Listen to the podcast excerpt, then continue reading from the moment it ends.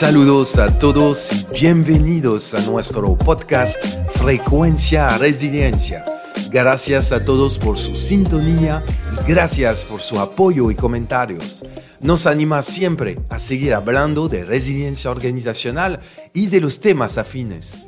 Les recordamos que nos pueden escuchar en Spotify, YouTube, Google y también nos pueden seguir en Instagram, Frecuencia Resiliencia y en nuestras páginas frecuenciaresiliencia.com y frecuenciaresiliencia.live.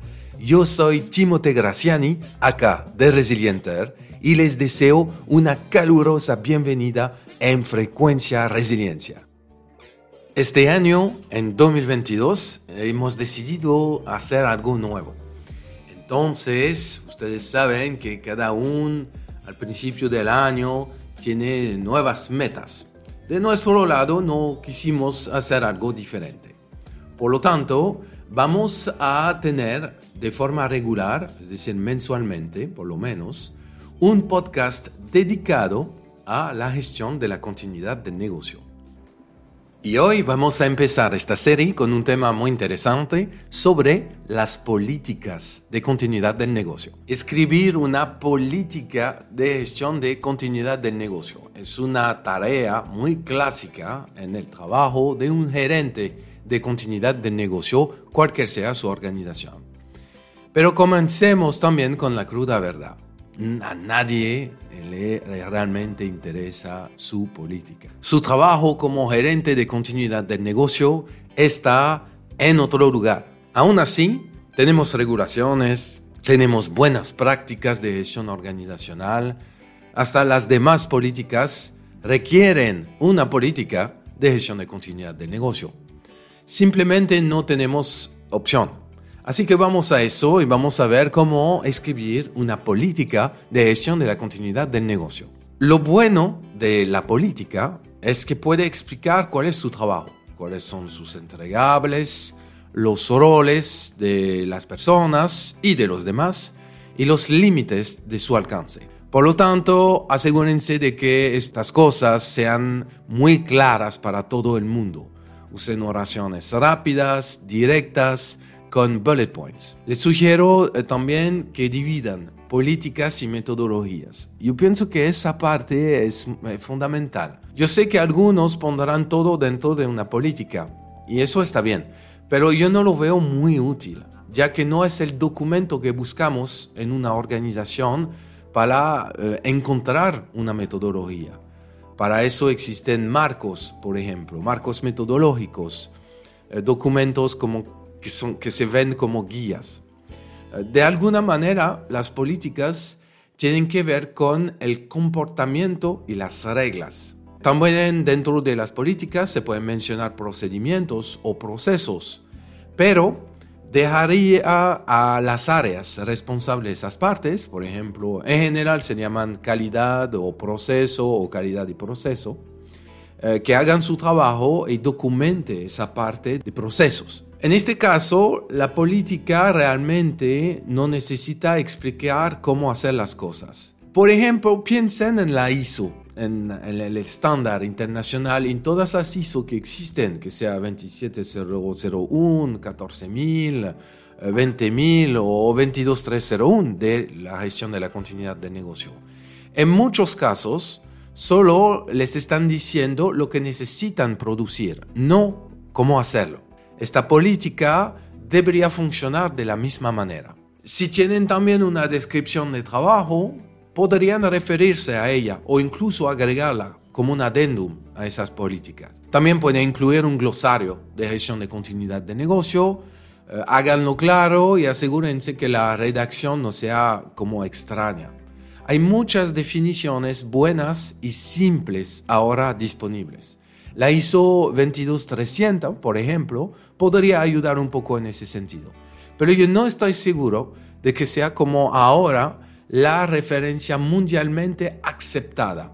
Muy reconocida, sí, pero aceptada respecto a la gestión de la continuidad de negocio, no estoy más seguro. Así que si están siguiendo una metodología específica como la ISO 22301 de continuidad de negocio, pueden mencionarla y utilizar alguna parte de esta metodología para detallar los puntos claves. Eh, también pueden referirse al ciclo de vida de eh, Deming y explicar en pocas líneas eh, cómo, cómo se hace, en qué consiste. De toda forma, lo importante dentro de esa política es mantenerlo sencillo y lo más corto posible. Usen la política también para establecer autoridad y defenderse cuando algo sale mal. Y la realidad, señores, es que eso pasa en las organizaciones. Cuando, por ejemplo, hay luchas de poderes o que alguien se está quejando de su alcance o de lo que ustedes le están exigiendo, etc. Eso son cosas que pasan en cualquier organización. Obviamente no estamos hablando de temas dramáticos. Sin embargo, esa política les podría ayudar a justificar algunos requerimientos realmente indispensables para ustedes. Y con ese documento pueden justificarlo y pedir a las áreas eh, con quien ustedes trabajan pues cumplir con esas, eh, esos requerimientos. Este documento, la política, ha sido creado para poner todos en la misma página en una organización. Entonces, eh, debemos usarlo y así nadie debería, podría afirmar que no conocía la ley interna. Una vez que ustedes han redactado ese documento, que han usado justamente eh, las metodologías existentes, es decir, el contenido, cosas sencillas donde pueden explicar todo lo que hacen, pues obtengan el apoyo de las partes interesadas. En este sentido, hablamos, por supuesto, de los ejecutivos. Obtengan su aprobación y, por supuesto, luego de eso, asegúrense de que todos sepan que existe esa política de gestión de continuidad del negocio. Ahora bien, incluso si nadie la lee, es parte de la cultura organizacional. Y por supuesto, para crear esa cultura, hablaremos de eso en otro podcast. Mientras tanto, crean su política de gestión de la continuidad de negocio, quédense sencillo, usen documentos oficiales como son esas metodologías y estándar de la ISO 22301 o por ejemplo la guía de buenas prácticas del Business Continuity Institute. Determinan los roles, eh, definan bien su alcance en la organización, los entregables que ustedes deben eh, realizar y también las exigencias que van a tener con las demás áreas.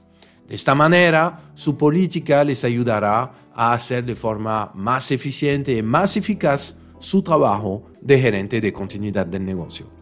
Así se termina nuestro primer podcast sobre la continuidad de negocio con el tema de las políticas. En nuestro próximo podcast de esta serie hablaremos de los software de gestión de la continuidad del negocio. Muchas gracias por su sintonía. Nos damos cita para nuestro próximo podcast con más sorpresas, más temas interesantes a tratar sobre la resiliencia organizacional y los temas afines. Así que les esperamos a todos. Gracias, pasen excelente día y sean siempre resilientes.